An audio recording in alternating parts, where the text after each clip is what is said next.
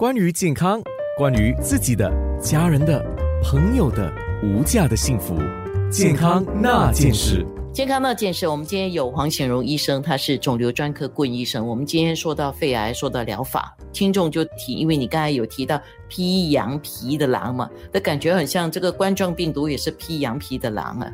有个疑问就是说，有当然还没有证实，就是说冠病病毒的患者治愈之后，呃，罹患比如说心血管的风险可能会提高啊。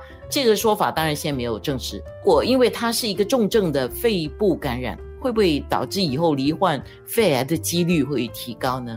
我相信不会。当然，我们现在没有相关的这些数据，不过我觉得这个风险应该不大。以前这个肺结核的问题在世界各地，包括新加坡，可能五六十年代的时候很常见，那就会发现到曾经有肺结核，就是肺痨病的病人，日后患肺癌的概率会稍微提高。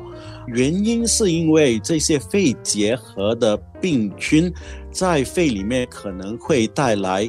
长期慢性的炎症，最终导致淋巴正常细胞癌变，变成肺癌。这个冠状病毒，我们相信不是一种慢性炎症，是是一种急性的炎症。恢复过后，应该不会有同样的问题。